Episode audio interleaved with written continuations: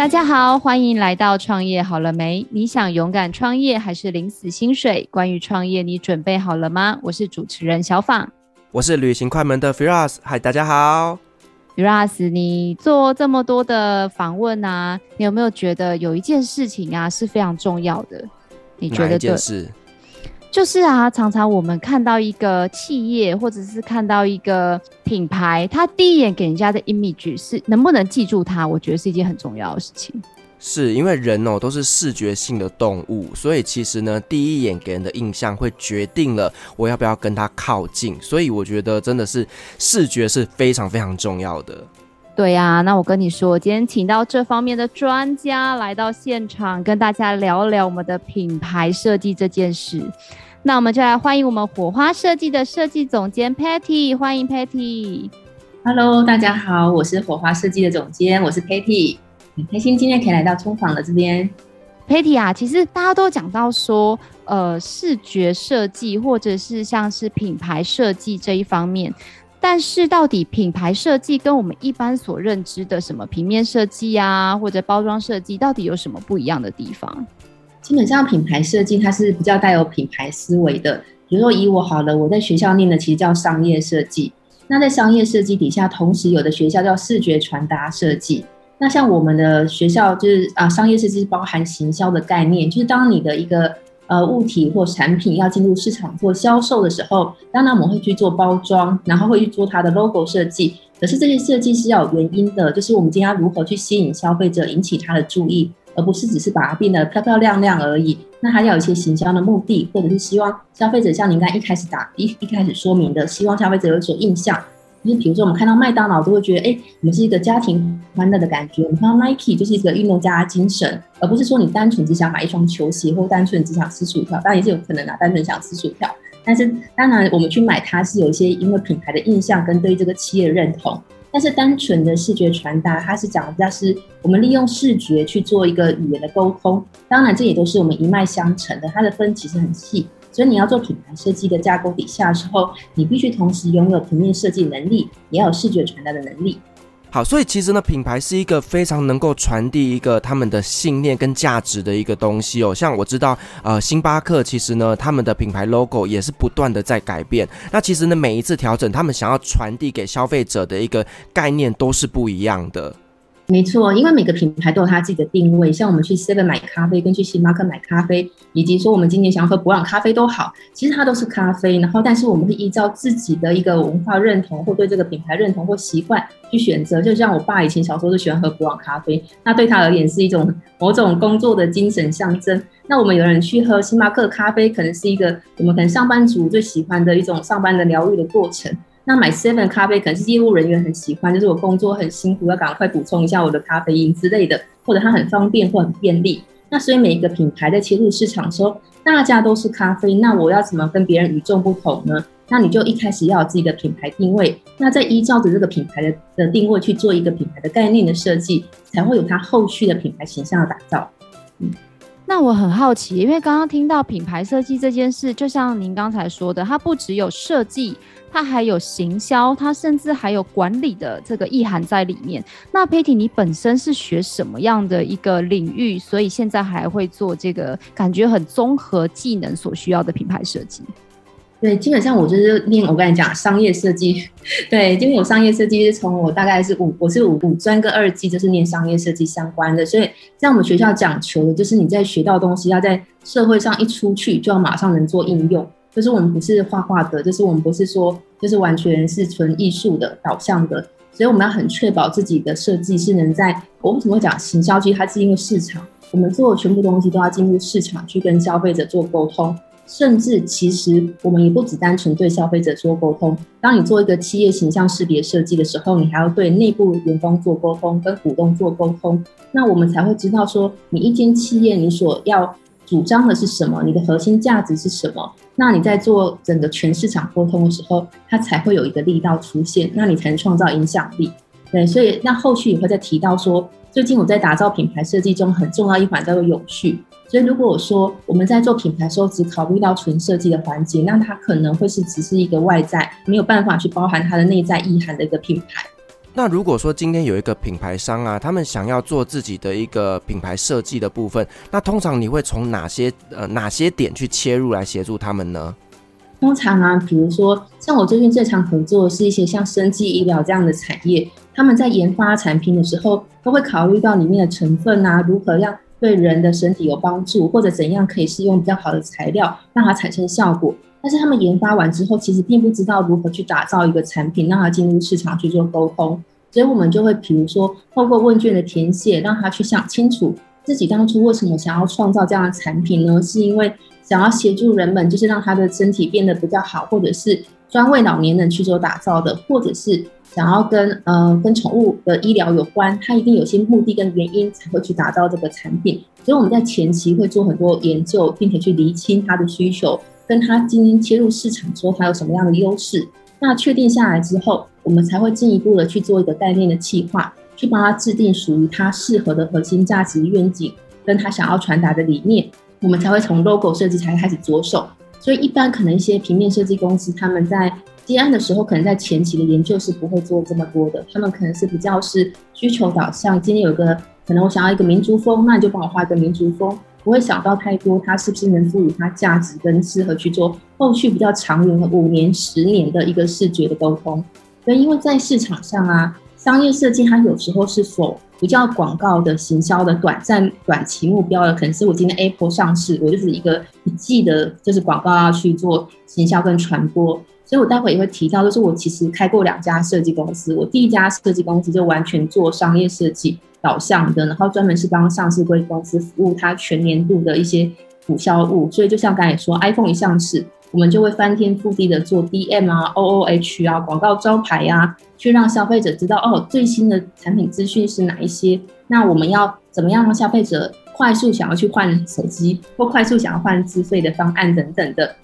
那它是属于一个比较短期的，可能是几个礼拜甚至几个月的一个形象目的所产生的商业设计。但是当你要做一个品牌设计的时候，你想的可能不是一季或者是一个月，你要想的可能是十年。那你要让你的你的东西用十年的时候，你考量的点就不会是那么单一的短期的目标，而是这十年你想要把你的企业带到什么样的高度？你想要让你的品牌进入什么样的市场？它是一个国际化的品牌吗？还是你想要对于这个人类有所什么样的贡献？所以都可以在你的品牌一开始赋予它更多的价值。那在你自己的职涯，其实刚刚听起来也是做了一个转换。那怎么会从原本单纯的比较类似商业设计，转换到现在这样子比较系统性的一个品牌设计？是不是有什么样的心路的历程？这个心路历程是跟我本人的故事有关，大家来听故事。对，对，就是我第一间公司，其实我大概做了十年，那做的其实我觉得也还蛮好的，因为我们定期服务几家固定的上市柜公司。但是呢，因为我觉得大家如果有创业过，就会知道创业的路上，其实你有可能有很多你没有预料到的状况会发生。那以我自己的状况来说，我的当时的合伙人就是我的前男友。对，那因为前男友在感情上有了其他的选择，所以其实我们必须在大概公司合作十年之后，做了一个叫做分开的决定。对，然后所以这个分开的决定，那我算是在一夕之间，必须让我的创业重新来过。那也借由这样重新来过的过程，我就开始思考了。那第一个公司我做十年，做的其实收获也蛮大的，也蛮开心的。但我人生中还有没有更想做的事情呢？有没有什么是我今大那时候时间大概三十九岁的时候，我接下来人生大概剩二十年、三十年，我可以很用力的在生命上去做付出的时候，我想要做什么？我最喜欢做的事情，然后做起来最不后悔的事情。所以我也利用那个人生转折的时候。去重新思考，我要成立的一家新的设计公司，它是什么样的形态？所以我才会叫它叫火花设计。就是我会是希望我可以各各种人，然后各各种事物都是采取开放的，然后我们都是可以去碰撞的，它都是好玩的，可以产生一些新的想法。对，所以我才会往品牌设计走。然后我也认为很多事情，你越是在源头就能解决，你的后续无论是行销或者是销售等等，都是越顺利的。不会在后续才做一个弥补的动作，因为当你会看到很多品牌，如果当它一开始的 logo 跟包装就不好看，你在后续的销售其实也是相当的困难的，你可能要花非常多的广告费去扭转这样的形象。而且我会觉得根源真的是一切最重要的地方，它就是一个地基。你地基打得好，其实你后续的发展会非常的快速，也会非常的稳健。你不用重新再做品牌重塑了，就是你就是一开始就建构好。你不用走了一年之后发现啊，怎么原来东西原本的考量不够，就是没想到自己事业发展这么快，一年之后已经不敷使用了。就是如果你今天是要走连锁系统，你就不可能在一开始设计的时候没有想到它的一个应用性跟系统化的设计。所以，那如果你希望自己的产品是卖到全世界的，你不可能一开始就做一个非常的小众的一个 logo 的样态。那样子的话，其实你的要沟通的语言跟你的形象是没有办法包裹在一起的。对，所以我会认为，就是如果一开始就能协助客户，甚至是他的产品端，你都能一起去帮他设想。就像我刚才讲永续的部分，如果它的材料、它的包材都能符合环保，符合就是现呃现阶段整个地球都比较需要的一个。投入我们的投入资源的状态，或者甚至他愿意做公益，我们都可以在源头去帮他思考更多。让他在做企业发展的时候，他也不会只顾虑到盈利这件事情，他会把他整个商品进入这个市场做沟通。比如说，他可以影响了上上千上万个人，那这些人都是接触点。你一个品牌做得好，他其实会默默影响人们，他做更多好的选择的。所以我会觉得，呃，很多品牌其实现在建构也越来越有良心，然后也越来越有想法。那其实这个都是让我们整个社会推进的一个很重要的力量。那每个人对于这个社会的贡献，可能有很多很多的方式。那我相信，我们身为设计师，除了可能在基本的环保包材上选择更好的材料，那甚至在源头，我们就把一些起心动念比较好的观念，就让企业家有这样的想法。那他在做企业运营跟品牌推广的时候，其实他就能保持善心，然后把他的。他的理念也灌注到他的产品里面去跟市场做沟通，那民众也会愿意为这样的理念所做买单。我相信善循环绝对是未来大家在做每个决策里面都会把它考量在内的。对啊，其实我觉得，如果先不以那个 CSR，就是我们的企业社会责任来谈的话，其实我觉得找到一个品牌设定公司很重要。是以我自身的经验来分享好了，就是两位应该都知道我在做那个马祖的商品啊。那一开始其实我的设定本来就是要在马祖当地卖，就是你知道的，就是我们的视野就是没有这么广阔，所以一开始其实我就是想说做观光客。结果呢，现在因为疫情，所以我就只好在台湾卖。那刚好呢，也是有一个机会。会感谢朋友，就是他现在可以有外销，然后我就遇到问题了，因为你知道台湾现在很流行所谓的文青风，所以所有东西都弄得好像不知道他在干嘛。但是因为我卖的是面线嘛，结果他现在出口到美国，就遇到一个问题是外国不跟你玩这一套，然后我就想说，天哪，他该不会摆在架上都卖不出去吧？我觉得因为有个这个真实的经历，所以我就更可以理解刚刚 Patty 说的，如果一个好的品牌公司，如果在前期有花更多的时间跟客户去做这样子一个沟通，其实我觉得是一件很重要的事情。哎、我很好奇耶，那你说呢？你的呃马祖马祖面线到了呃美国那边去，那你后来你是做了什么样的方法去调整呢？嗯，应该是说这个档期他们会在十一月在全美的一个比较大的超市，但是因为它现在是所谓的台湾周，就是一个 special 的活动。对，那未来的话，可能就是你知道，就有点类似你如果买到一个上面写马来西亚文或印度文，然后就是什么都没有，就是画了一些图腾，你就会不敢买它。所以最直接的就是要把照片本人放上去。但是你有没有发现，台湾很喜欢就是画一些图腾啊、意象啊，然后上面就压了，比如说老酒面线或古坑咖啡，嗯。但是你在跟外国人沟通，就像我买日本的商品、印尼的商品，我上面一定要有一个，比如一杯咖啡，我就很直观可以理解它到底是什么东西。对，像这个我就是真的一开始就是完全没有想到，然后当初。呃，我们也想得很简单，所以其实也没有找一个像 Patty 这样子的一个品牌设计师来协助我们。所以我刚刚听他讲那个，我就觉得身为一个业主，其实经历了一些冤枉路，我就觉得前期真的是一件非常非常重要的事情。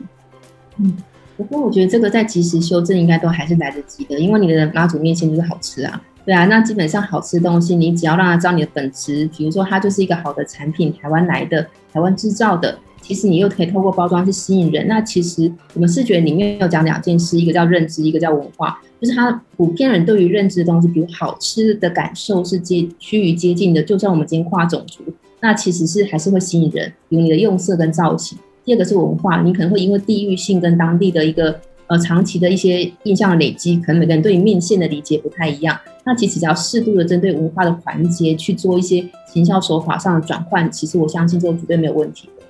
那我们刚刚呢有听了 Patty 说，你前前后后总共开了两间公司哦。那我们可不可以稍微聊一下，就是你啊创业过程当中有没有发生一些让你印象特别深刻的故事呢？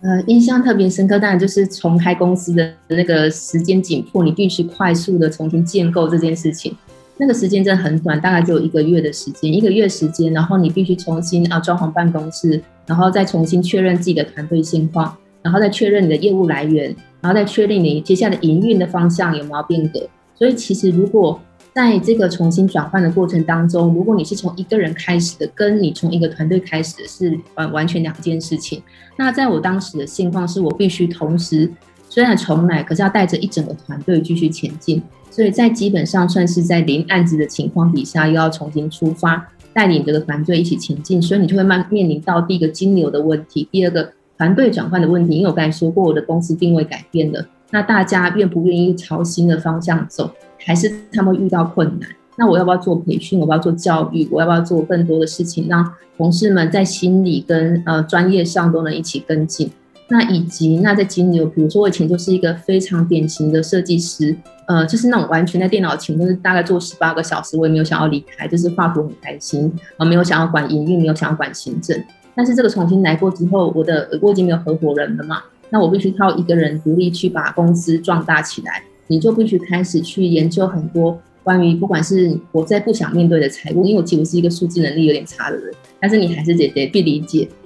然后还有很多琐碎的行政，你也要人去做管理。那时候最挣扎的一件事情，我觉得就是那你要成为设计师还是营运者？我每次都说我都想，可是原来世界上还是没有都想这件事情的，你还是必须不断的放手。所以后来，如果我要让这个公司健全的发展，我就必须放手，然后把我我原本做的事情，请啊更厉害的同事来帮我执行。然后我一放手，就之后就发现啊，原来其实大家都可以做得很好啊，不用绑定在自己身上。因为我后来真的觉得团队很棒，就是我觉得团团队绝对是一加一大于三的这件事情。就是我每次都觉得自己好像是呃每件事只有自己能做，自己要亲力亲为，好像才能做得好。可是事实上是。如果你愿意信赖你的团队，你给他充分的发展空间，他们其实是会用自己的方式去完成你所啊、所想达成的任务的。那我还是得说，我在这个公司的转换过程中，我的团队其实后来是有蛮蛮大的一个变动的，因为在这个这个转换的路上，每个人还是会做他的选择，比如他还是喜欢做比较。安全的，然后 routine 的一些商业设计案，并不是一定会想要往品牌端去思考很深层的议题。那这个就是比较是呃个人属性的议题。对，那我觉得都认同跟支持，因为每个人在人生路上应该都选择他最喜欢的事情去好好的发挥。那其实我觉得人的一生工作跟生活绑定的时间很长，如果你的工作没办法选择你所热爱的，那你的这一生其实会非常的苦。对，所以我会觉得我自己是很珍惜的是。我从开第一间公司到现在这间公司的团队的每一个，对我我喜欢叫他们小朋友啦，我就觉得同事们我都非常的爱他们，然后他们其实也给予我很多的帮助，所以在职场上我不认为一定是老板跟员工的关系，虽然我们在工作的职称上是，可是事实上我们绝对是互相学习的。我只是经验比较多，但是他们其实他们很多有自己的人生历程，这些人生历程就像回到火花设计一样，我们是彼此在学习，我也在跟年轻人学习，他们很多。IG 啊，都超厉害的。然后就是我还在 FB 慢慢打字，所以 我觉得本来这个潮流就是每个人都是都是有不一样的特质跟特色的，就像我们打造品牌一样。我常常跟客户说，你永远不用担心你的竞争者，因为你就是你，你就是独特的，没有人会跟你一模一样。然后你你的创始人跟发起人的理念哲学也都是独一无二的，也没有人会去跟你脑袋想的一模一样。所以我们只需要专注在于把你本来的。优点去好好的论述，去好好的发光发热，其实就非常充分的。而欣赏你这些特质的人，自然而然就会成你成为你的铁粉。对，就像那个，我还是习惯这样停动。你像停动，你的节目就很好，就吸引了越来越多的粉丝，因为你就是很专注做你的内容啊。然后，那那个内容其实就很棒，然后你也不会去因为这个人讲什么，那个讲什么，就去改变我的那个路线。所以其实你会发现你的坚持是非常稳健的，然后你的发展也因为你的稳健而快速的成长的。那我觉得其实以现在这个整个社会的潮流来说，专注自己的强项，然后是算是极致的做到最好，对品质有所追求，其实才是整个未来的趋势，而不是说你要呃创新到一个好像别人无法理解的程度，并不是那样子的。因为我觉得其实人们都很有趣，那你只要发掘你自己的一些小细节，然后你一些跟别人不同的小地方，其实就已经相当好玩了。对，所以我我觉得大家倒不用担心说，在现在是不是一个载体很多元的时代，我们要不要过度的追求各种工具，或会不会迷失？其实不会，你最终会回到品牌这件事去思考，或者是我觉得品牌大家可以去想，它就是一个人。你今天有自己的核心价值跟原则的时候，你要怎么在这个社会上跟大家去做沟通？你是一个善良的人，是一个幽默的人，还是你是一个什么样个性的人，或者就算是一个基本的负责任的人都好。就代表你这个人从你的讲述的语言到你做的行为，到你要提供给别人的服务，都是吻合你所设定的这个逻辑的。那这样子最后大家就会设定哦，我以后只要看到停动，我就知道他是一个负责任又有趣又幽默的人。对，那这个东西就会是你的 hashtag，你的关键字。那每个人都有他自己的关键字，那我们其实就那个也就是你的个人的一个特征，这样子。对，哇，太开心了，听到我感觉好像有自己的粉丝在对自己说话一样。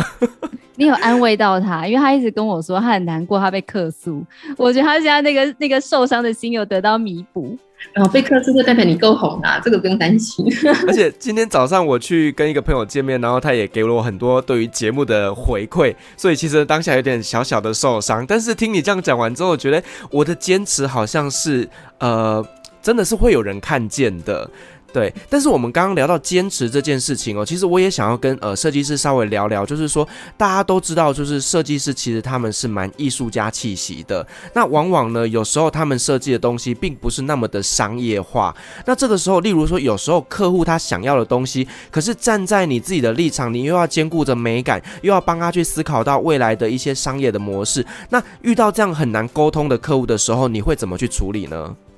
我还是得说，我从开品牌设计公司以来，基本上没有遇到这个状况。那这个跟我们的流程没有关系，是因为以前的世界有点像是客户提供 brief 给你，你没有去确认他的 brief 的正确与否，你就做执行了。所以变成说，你其实没有，并没有负责任的是确认客户所提供资讯是对的吗？他真的需要这个东西吗？当你客户叫你做名片，他是不是真的其实想要做 DM？他他想要做的是宣传，还是想要做的是个人品牌？如果你在一开始就愿意多问很多很多很多的问题，那其实你能确，你就有点像医师诊断一样，知道这个客户可能他其实需要的是什么？他真的需要一套整个品牌识别系统吗？还是他其实只需要做一个 IG，他就能解决他的问题？对，所以我们还是会回到问题的解决这件事情上面。所以我们在服务流程当中，一开始会有提供问卷这件事情，让客户先去厘清，或者是写下来他现在所思所想的东西。然后我们才会把它换成我们的一个品牌企划，去把它的概念跟定位确定下来。而这个东西是跟客户之间沟通确认的结果。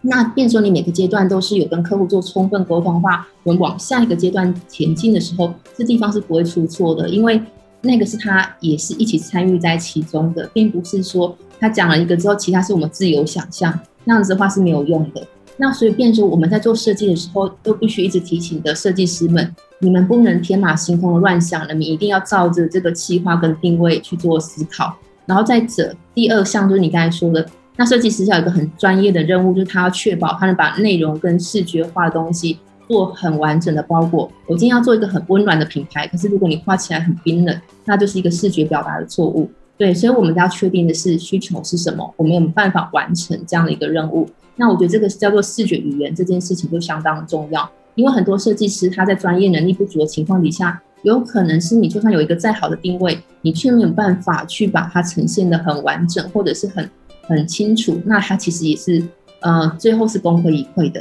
所以我觉得其实市面上还蛮多这样的情况，就是哎你会看到那个品牌概念还蛮有趣的，哎怎么好像那个设计没有到位，好像没有到好像极重的感觉，就是或者那个好像没有到好像能上得了大通路的感觉。就会觉得很像是小商家的东西，那所以这个东西就会回推。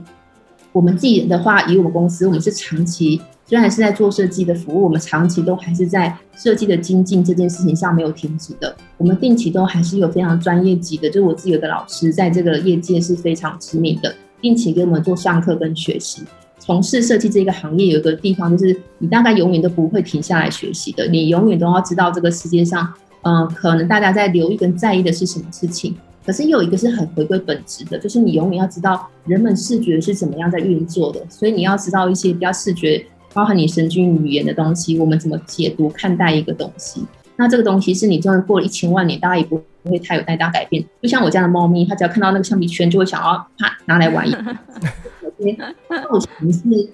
造型的共感是一样的，那你能不能了解人类对于某些东西共感所产生的效应？为什么看到有些东西特别想要吃，看到某些东西特别想要摸，特别有一些感受？那这些东西引发，其实是我们有意图的、企图的去创造出来的。对，那我觉得这个是身为设计师，可能就是我们真的埋很多梗在那个视觉里面。那当然，这个梗要埋的很隐形，不是很突兀的。对，那我所以我觉得 logo 设计最难的一件事情，就是它必须在最小的一个单位载体底下蕴藏很多东西。然后这个东西它又能是应用在所有的制作物上，不突兀的。然后甚至它能累积里面的品牌价值的。然后，所以你可以看到现在所有的世界上国际大牌子，你看到它都会有很多很多的想象。LV 是什么？麦当劳是什么？然后呢，比如说你看到呃 BNW 是什么？大概每个人内心所浮现的那个共感都是差不多的，那是他们透过多年所打造跟累积起来的。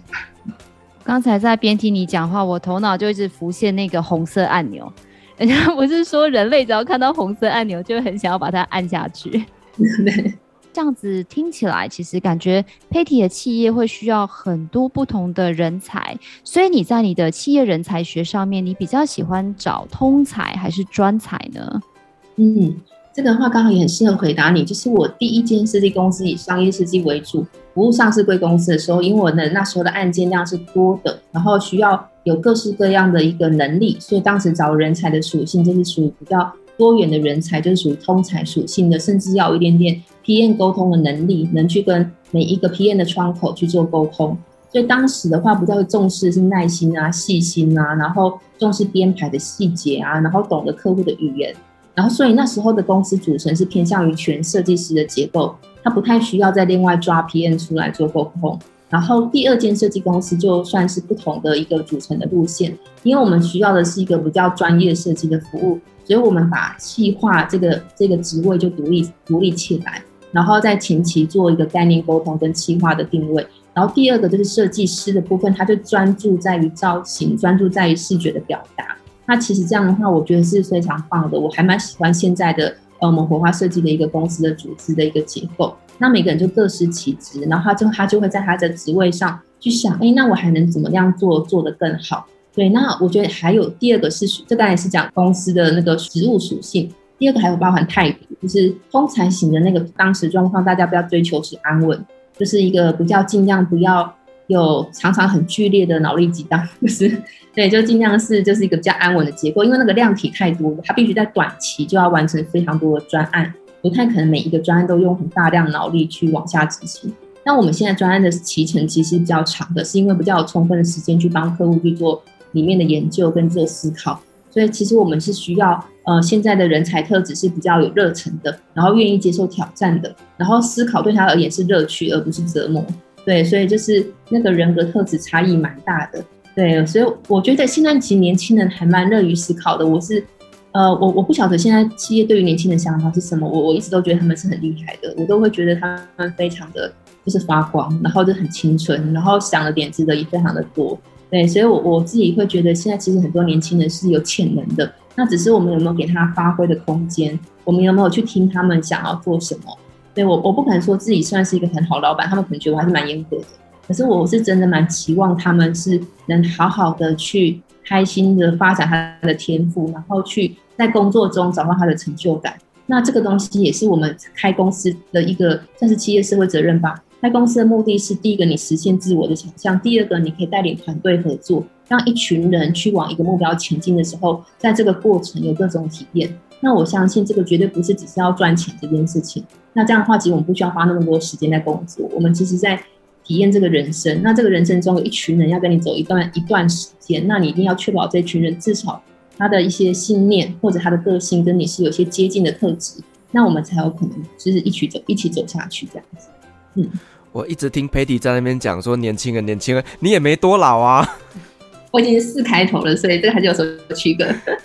怎么一直把自己讲得这么老？没有了。其实我觉得呢，就以呃设计这个领域来讲哦，其实它是需要很多很多的创意的。那这个创意呢，其实不只是说哦，年轻人他们有很多的创意，但其实对于我们这些算前辈好了，好，对于前辈，其实我们也是不断的在学习过程当中，而且我们会更知道的就是呢，什么样的是商业需求。所以其实我觉得呢，呃，年轻人跟前辈之间的结合呢，就可以做出一个很好的作品，所以其实我一直都秉持着，就是应该要这样的合作方式来制造更多的呃一个成果。所以我觉得你刚刚分析的非常非常的好。那我接下来我想问一下，就是说呢，呃，我们在从事设计这么多年了，那有没有让你印象最深刻，就是呃可能最难的设计，或者是你最满意的设计，可以跟我们分享一下吗？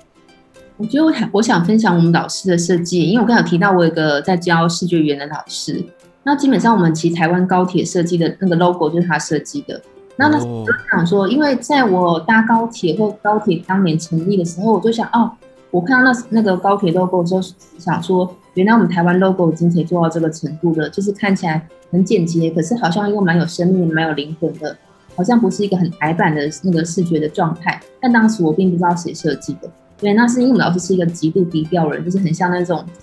在在山里的神仙吧，对我来说就是一个，对，就是是一个是人间烟火，是很厉害，可是却又很低调的人。那他以前都是在美国，他曾经跟那个呃 Rand 一起服务过贾伯斯，所以已经是那个等级的。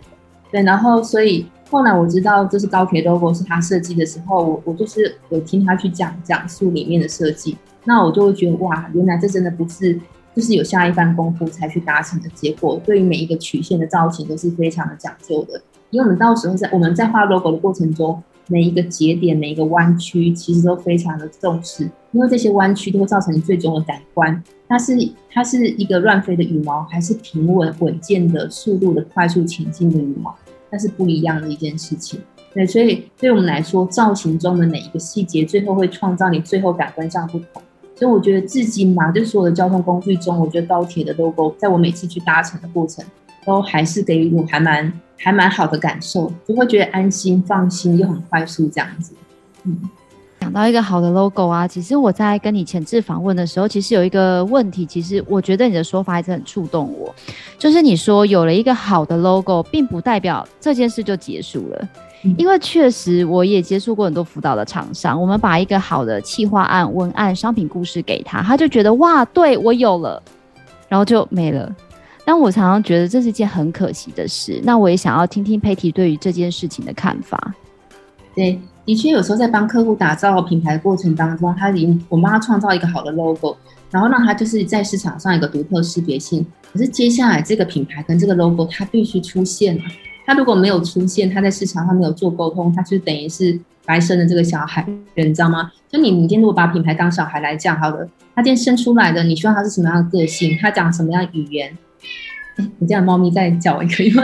不好意思，没关系，没关系，可以。就是说，我觉得品牌就像是一个小孩一样，就他生出来的时候是一张白纸，它是你必须赋予他个性的，然后你必须要想象他的穿着是什么，然后他今天进入市场沟通的时候，你要给他什么样的教育？所以，所以我觉得它是一个比较长的一个历程跟旅程，而不是说你生下的那一刻，它就整个完形了，就整个长长好了。所以我才为什么说我们会讲品牌接触点这件事情，是因为无论从你的名片或你的 DM 或者你的网站或你的 IG 或你的自媒体的每一个环节，都是在做你的品牌的沟通。那你的这沟通过程中，大家的语调必须是一致的，然后你的形象统调也必须是一致的。如果你东做一个西做一个，啊，这个谁厉害，我们这个网站给他做啊，这个谁厉那个 IG 厉害，谁给哪个网红操刀。呃，以执行面可以，可是当你的视觉如果是一直有落差情况底下，最后你的品牌形象是模糊的，就不知道这个人个性到底是呃好玩的，还是其实严肃的，然后他是喜欢他是幽默的，还是他其实是是呃是比较内敛的，就是会不清楚这个品牌的形象。那这样子的话，其实就有点浪费了，可能中间花很多钱去经营的这个每一个环节。因为我会认为，就是你 logo 生出来之后，你还必须得好好的去把它做阐述。所以其实很多企业，他们每年也会做内训，或者是说跟市场上去做一个品牌形象的沟通，而不只是做产品的销售。对，那我觉得这个都是需要长时间累积的，就包含后续呃，像工坊这边有乐于做公益这件事情，也是像麦当劳也会做儿童之家这些做公益的行为，都是其实都是它品牌形象去加深的一环。就是我们会对于这个品牌它到底有哪些的个性，它的核心价值是什么？它是一个有爱的品牌吗？还是是一个什么样的品牌？这件事情会越来越明确。那这个累积一个长时间之后，它其实就有一个比较呃比较明确的一个品牌形象。那你觉得合作了这么多的年轻设计师，在就像您刚刚说的，你觉得这一代其实有非常的创意，非常多的想法。那你觉得给这些后辈，你觉得他们在呃刚刚进入这个设计产业的时候，最容易犯的错误是什么？其实我不知道，因为我我算是包容性很很强的人，因为一定会犯错，因为他们是刚进入社会嘛，他们不可能一进入社会就变即战力，就什么都会，其实不太可能。但是我觉得他们一定要乐于学习，啊、嗯，就是每一个其实，当你进入一个公司的时候，公你成为公司一份子，我们每一个专案都是一起的了。然后我觉得，当你视为专案是一个任务，而不是一个困难的时候，这个心境上是有很大的不同。那你就会觉得这个专案很好玩，就这工作挑战很好玩。然后他们其实也会在里面得到成就感，当然是完成那一刻啦。在还没有完成之前，应该还是觉得内心非常痛苦。对，然后。这样子的东西其实是呃可以驱动他们一起前进的。那不好意思，我刚才漏提一个，就是一定要热情，就是你对一个东西一定要热爱，那个热爱程度其实真的很高，就是你对它的喜爱不会因为呃很多困难出现的时候而停止。就像比如说，我喜欢设计，我这一生也只会做设计，然后我就一做就做了超过快二十年了。那这个感觉对我也是一眨眼的事情，就是你当初热爱的事情。在不用任何外力的情况底下，其实它会自动驱使你不断前进。那我觉得这个逻辑同样同样可以套用在年轻人身上，就是当你今天出社会的时候，你常常会做很多可能面包或梦想的选择。我今天要去加入一间什么样的公司，然后他们可能会从薪资啊、从公司环境啊、从条件等等的做很多抉择。但是我觉得最终你最后选择的是这间公司你能不能认同它的文化理念。第二个是他做的内容项目是不是你内心所渴望也想要去做的，那这样子至少可以让他在第一开始步入社会的时候有一个好的开始。然后不论他待的多长或多短，其实我觉得不重要，是因为我们本来就不会绑绑定一个同事或员工跟你在一起一辈子嘛。我们本来就是他人生中的其中一个环节。那我们要确保是我们在一同工作的过程当中，彼此是有收获跟成长的。我觉得这一点对我而言其实蛮重要的。对，就是不是说他一定是要要是不是天才。这个也不重要，就是他一定是要在团队内乐于运作，我们喜欢一起解决问题，我们一起都在里面，就是得到新的启发。那我觉得这个东西才是人生中比较有趣的部分。这个会不会跟您的那个企业理念有关？我记得你好像有跟我们分享过，你的企业有三大的核心价值，我们可不可以聊聊这个部分？对，我们火花设计有三大核心价值，一个是永续，第二个是创新，第三个是以人为本。那我们目前在帮客户规划品牌的时候，一来我也用这三个原则去筛选客户，然后二来也是当做我们自己做人做事的原则。永续的话，大概台湾已经谈了快十年了。那这个一开始，像我们是大概六到七年前就帮上市柜公司做 CSR 报告书的设计，发现上市贵公司对于永续的议题非常的重视，而且是逐年的增温。就是从一开始可能就是哎政府规定，所以我们把这件事情做起来。到后来，他们非常有意识的觉得，哎，这件事情好像越来越重要了，所以他们就开始设设定了 CSR 部门去往这个部部分去做发展。所以大概六七年过后到现在，呃，我觉得是整个是一个已经是一个主要议题了。在很多全世界大品牌中，它的供应商是必须符合 CSR 的部分，它才能成为它的供应商。那甚至我觉得现在中小企业其实也都有 CSR 或者永续的。一个意识，就是说我们做东西要不要诶比较环保一点啊？还是说我们做东西是它的原原料是比较无毒啊？在很多的细节上，其实都会比较在意。那我们也希望我们打造的品牌是往这个方向前进的。然后第二个是创新，创新包含创新的技术跟创新的思维。我觉得在疫情时代是最明显的，就是如果你在这个疫情时代，你不愿意有创新的思维去改变，无论是商业模式或新的做法。而如果是选择比较保守的，比较不不想异动的，那我会觉得它其实会被淘汰的速度是很快的，而且是相当危险的，可能是瞬间消失的程度。所以这个疫情时代是加速一切的发展，加速一切好的发展跟坏的发展。所以，当如果大家有办法在这个转型的过程当中，愿意多尝试跟多实验，但是随时的保持行动力，然后其实可以接受更多人的想法跟资源的时候，我觉得反而是这个企业一个很大的动力。所以，我觉得这是一种弹性。如果你一个企业跟一个品牌不具备这种弹性，它其实也长不大。好，然后创新的技术就是，如果你拥有别人没有的技术，其实你你的公司的一个利基点本来就会比别人强。那我觉得这个大家也去往。那我要不要做一些尽量是？呃，创新的东西来去跟市场做那个一个比较竞争力的表现。然后第三个是以人为本，就是我们做再多，不论是永续或创新，那我们想要为这个世界跟这个社会要做什么样的事情？就是以我自己来说，我今天做任何一个选择，可能明天明天就影响着我的生活。我觉得这是一个在一个扁平化世界的状态，它是一个很坏的一个。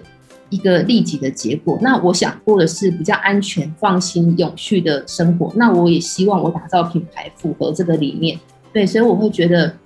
每个人能做的或许很有限，但是当你开始做的时候，你就会影响别人。所以当你愿意为人类做一些比较呃，就是相对比较好的决定的时候，你旁边的朋友、家人、客户也会因为你做而他们愿意跟着做。那我觉得一点一滴累积的善的力量，才是整个。世界前部呃前进的原因，而且我还是觉得回到疫情时代，就是大家会在这一波中，如果你的品牌在市场上做沟通的时候，你的东西是品质好的，它是经得起考验的，你的出发点是良善的，其实你会发现在这个就算在价格竞争、在通路很多的遇到困难情况底下，消费者还是愿意买单的。但是你怎么样让别人知道你是有这样的理念？你怎么样保持自己的产品具有这样的竞争力？这些都是一些很重要的环节。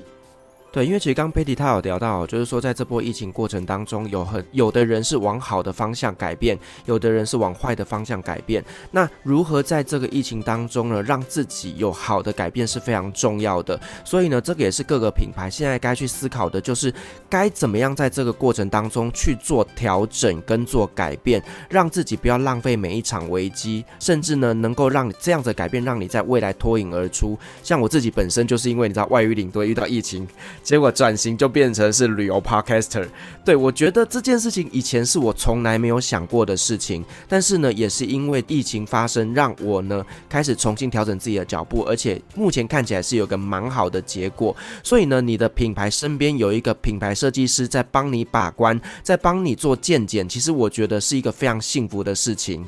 好，那我接下来我想要再问一下 Patty 哦，就是说，呃，我们都知道找一个好的设计公司很重要，但是呢，我们到底要怎么样去寻找到最适合自己的一个设计公司？以及呢，很多人都有一个既定的印象，就是说找设计师很贵。那到底怎么样的一个报价是合理的呢？这部分可以请 Patty 跟我们做一下说明吗？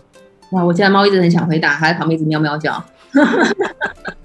我跟你讲，设计设计师的行情在台湾来讲，算是一个高低落差非常大的一个地方。就是你今天可能做 logo，你可能在某些平台，它可能搞不好几千几万块都有学生在承接。那你可能到一些知名设计的品牌公司服务，可能上百万、上千万都有。它是一个落差极具很大的一个一个状态。所以我觉得这个也是回到，就是各自的设计公司，他在做定价的时候，他要很清楚知道为什么自己要是这样子的一个价格的方案。比如说，像以我们公司来说好了，我们从我第一间公司成立到第二间公司，我们说的专案都是具有时数记录的，就是我了解每个专案它所需要的人力、公司成本，跟我的营销管销所需要的成本，那我就可以去回推哦，这个东西至少是数字的计算，有一个依据可以参考，让我们知道什么样的报价是相对合理的。但是这里只是价格的转换，还没有包含价值的部分。价值就是如果你能提供有一些是别人提供不了的。那这个部分其实就一个附加价值的的部分，可以去让你做一个算是你的定价跟报价。然后第二个就是我们的客源，其实大部分都是做口碑介绍来的。就通常是我们客户得到良好的服务的时候，他们其实是很乐于帮我们引荐客户来做我们的呃提我们提供的服务。通常不是因为价格的原因来，就是说哦，因为你们比较便宜，通常不会这样讲，就是因为你们比较比较贵，所以我们想来找你。但是他们会反而是。呃，认为你是值得这个价值，所以他们才要来找你的。对，所以我会觉得在打造品牌过程当中，如果啊，有时候我会跟客户开玩笑，如果你觉得五千块能做一个 logo，你是不是认为你的公司大概差不多值这五千块？虽然听起来有点有点酸，但是我觉得这是一个你如何看待自己公司在一开始创建品牌的时候，你怎么认认定它的价值？对，那这部分是提供给大家一个参考，因为没办法直接透露我们的报价，但是就是一个就是有一个市场的一个趋势跟方向，跟自己的每一家的设计公司有自己的定位，那它所产出的那个报价的结果就不太相同。那我还是延续 Firas 的问题，就是老实说啦，我现在假设要找一个，不管是展览设计、包装设计，或者是品牌设计，其实你只要上去 Google。呃，设计公司其实会大概出现至少一百页的搜寻结果吧，我相信。但是在这个过程中，老实说，看大家网站上的作品集一定都很漂亮，就像你刚刚说的，大家不会把一个很丑的图放在网站上面。那我要怎么去鉴别这一家设计公司是适合我的设计公司呢？对，所以我这个才会提到说，其实一般以我的客户的常态，他们很少透过搜寻来找寻公司。是因为其实一般消费者对于美学认知的差异很大，很多客户大部分只能选哦，这个设计我比较喜欢，只能用偏好来做选择，就是哦，他画的那个图好像是我比较喜欢的，但至于它的成效与否，可能很难断定。对，或者是更多更深入的，他们也不知道这个好到哪里。因为以以我来说好了，我大概看一看一眼就会知道那个 label 的一二三四，就是知道这个可能是 SOHO 族做的，这可能是很厉害的。可能是品牌公司做的，或者可能是半夜出家做的，或者是 in house 做的，就是很快可以看出那个呃作品的水平的等级的这个这个部分，而这个基本上不会是消费者看得出来的。所以有时候往往啊，你知道吗？客户最喜欢讲一个问题，呃，你做过你做过食品，那好，那我是生产食品的，我就给你做。他们会用产业的相关性来做选择。但其实这个这个是他们可能在求安全啊，至少你做过 A 东西，那我我我也要做 A 东西，我同样给你做，是不是比较安全？对，所以以以我自己来讲，也的确有这个现况。比如说像我今年做生技医疗类特别多，那他们其实就会只要是生技医疗研发类的产品，就会委托我来执行。对，因为他们觉得，哎，你有做过，你有经验。对，所以其实选择设计公司对于客户来讲，一个是一直是一个很难的议题哦。通常他们都是那种。跌了一跤之后说，我上次遇到那间设计公司很惨，怎么怎么了？那你能不能来救我们？所以才会有常常有品牌重塑这件事情发生啊，就是常常是帮别人做改造。对，但是我真的会觉得，就是尽量了。我觉得在选择的前期，自己多做一点功课，可能是多比较。然后，如果他的产品至少有一定的呃完整度，或者他的公开资讯够多。第二个是他可能是没有一些不好的经验的，比如说是呃。脱稿、不准时交件等等的一些比较劣的评价的，那都可以做一个基本的筛选。那至于说他能不能找到很优秀设计公司，有时候讲一句，我觉得可能要看他有积多少个，就是做多少。上辈子有没有烧好香？有的有的客户真的蛮幸运的，就是无论是找我们或找其他有比较优质的设计公司，一一开始就切入正确，那个真的是帮帮不少忙。但一开始找错。设计公司的时候，我觉得他们就是中途会遇到一些比较辛苦的状况，可能要重新做调整。对，请大家准时收听《创业好了没》，就可以认识很好的行销跟设计公司。对，所以说其实找到一个好的设计师跟找到好的另一半，好像有一点点像齁。对，就是、没错。对啊，这样子真的是跟好像上辈子烧到好香，就会保佑你可以找到很好的另一半一样。其实我很少回答这种，就是。呃，一般我都会蛮理性回答的，可是有时候关关于你刚才那一题，真的我觉得是真的是有点烧好香的成分。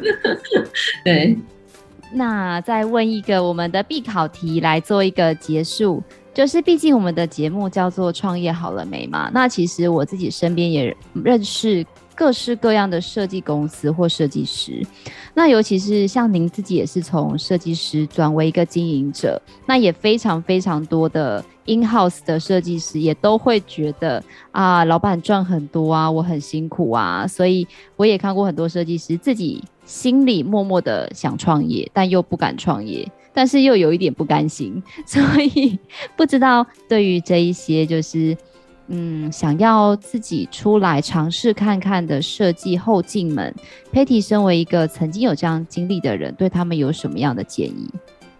我觉得，如果你内心有浮出想创业的念头的时候啊，就创业吧，就是不要想太多了。好多人都因为好多原因理由，让自己没有往这个方向踏进。可是我觉得创业这件事情最有趣的就是你绝对会遇到困难，但是好玩的就是你如何把这些困难完成嘛。你不可能是因为创业是为了啊，我就是快速一笔钱，然后就做着等人生结束，那这也太无聊了。创业好玩的，就是你进去之后，你不知道你会遇到什么啊，你有什么问题要解决，老天要什么给你什么课题，你会遇到什么样的人，或者什么任务你要你要去解，就是这个才是好玩的地方。所以我觉得，一旦你不想要在公司体制工作，想要往创业路上发展，不论你几岁，你今天是社会新鲜人，或你中年的，或者老年人都无所谓，表示你有想要对于这个世界更多的探索。对，那我觉得你就应该勇于去尝试，因为创业这件事情根本就很简单，你只要申请了就开始了。那这个开始，你就启动了你想要完成的每一件任务，那就是你人生挑战赛的开始啊。所以中间就算失败的跌倒了，那都是你的人生啊，这不是才有趣吗？我们人人在这个世界上的这个旅程，就是应该充满着各式各样的体验。那我觉得这个才是好玩的地方啦。然后我自己在另外一个给一些比较 SOHO 组的一些建议，就是因为我还蛮常遇到，呃，可能 SOHO 组的设计师问我，那为什么一定要成立公司？就是为什么不能一个人就是就是继续往下做就好了？然后我有时候就回答，其实你要决定你现在要怎么做，回归到你远大的目标，就是你的十年到这一辈子，你最后呃终端吧，你想要过什么样的生活？你想要拥有的是什么样的一个景色？那以我来说，因为我想要达成任务很多，我不可能一个人走得到，我一定要透过团队，我一定是透过一群人一起跟我前进，我才有可能办得到。所以我一定会用公司的形式来做我的一个出发点。可是如果当你想要追求是，你可能只需要一个比较呃特定特定范围的，比如说我是想要做餐饮相关的，然后想要玩一些好玩的小案子，然后我没有在追求规模，没有想要把事情做得太复杂，那我可能平常。休闲娱乐，想要去爬爬山、煮煮饭等等的，那你可能就是一个设计师搭配一个助理，你也可以往下进行。可是我自己的经验是，因为我大概有五年的 SOHO 的生涯，那五年的 SOHO 的生涯是我的人生进步最慢的时刻，因为我觉得自己要自我成长是很慢的。可是当你跟一个团队一起成长是很快的，因为你会面临到很多问题要解决。哇，那个整个是学习值爆表，就是你每天烧脑的解决这些事情的时候，你的身上激素各种状态都在爆发。那我觉得这个东西会让你的人生其实一直往到下一个阶段、下一个阶段前进的时候，你是你会看到你整个历程是非常丰沛的。但是如果你是比较个人工作的状态，除非你是非常内敛的喜欢的，不然的话，其实如果是你追长追求成长型的人来讲，他一定会遇到一个就是瓶颈。他可能比如三十岁或者四十岁就要遇到，那我还要要如何再再提升？他可能是有困难的了，对，就是他如果没有那个习惯，就是不断突破习惯、不断学习的习惯，他可能就会开始慢慢会离开设计这个圈子。所以以我们设计圈来讲，很少做超过四十岁的。我自己觉得，就是很多大概就二三十岁，然后之后就转换跑道去做其他事情。对，所以我会觉得热情跟接受挑战是必然，这件事情都要很习惯。就是你睁开眼睛，就是一连串的问题。我就说，创业家应该都是吧？每天眼睛睁开，哎，一百个问题要解决是吗？好了，没关系，那一一个一个来，就是这个不可能没有没有问题的，那这不太可能是一个世界的现况这样。真的，你知道我是第一次在节目上讲这个，就是很多人都问我说：“诶，为什么节目要叫这个名字？”那因为我就说，因为你问一百个创业家说：“那你当初创业是准备好才创业吗？”那我就说一百零一个都会跟你说：“当然不可能啊！” 所以就是我觉得想创业就是勇敢的去吧。嗯，没错，一定有很美妙的事情等着你。呃，广告植入一下，就是因为我最近因为帮别人打造品牌，所以我自己也创了一个猫咪的宠物品牌。对，然后我觉得那是让我一个换角度的，也是一个练习。其实我觉得创业家就是你想要打造各种可能。就是我的猫咪品牌，虽然是因为我有养猫，我我想要为他们发展一个产品来跟他们做互动，但同时我也想要转换我的角色，就到甲方吧。就是当我是一个生产跟制造者时候，我会遇到什么困境跟问题，那我就可以利用这个困境的问题，回到我品牌设计规划的角度去帮客户设想。所以我觉得这样的角度的切换也是相当有趣的。所以包含今天可能跟你一起做 podcast 这个这件事情，也是一个自我突破嘛，就是也是好玩的。对，所以这边也稍微分享一下，就是我最近在创业的历程，一直在突破新的可能。真的觉得有差哎、欸，因为像我们以前，我只是当顾问嘛，跟现在自己有压力要卖商品，那个角度跟你的想法，你以前都建议人家说，你就这样子做一二三四五东西就会卖啊。可是当你自己变成了一个要卖东西的人，你就会心里想说，天哪，我花了一二三四五的钱，真的会卖吗？嗯、那个差异反差很大。嗯。哇，今天非常谢谢裴婷来分享她创业的经验，还有对于这个品牌设计相关的一个专业。那大家呢，如果想要咨询相关关于品牌的一个视觉，或者是呢想要参考我们裴婷公司的作品，我们也都会把他的资讯留在下方的资讯栏。创业好了没？我们下次见喽，拜拜，拜拜，拜拜。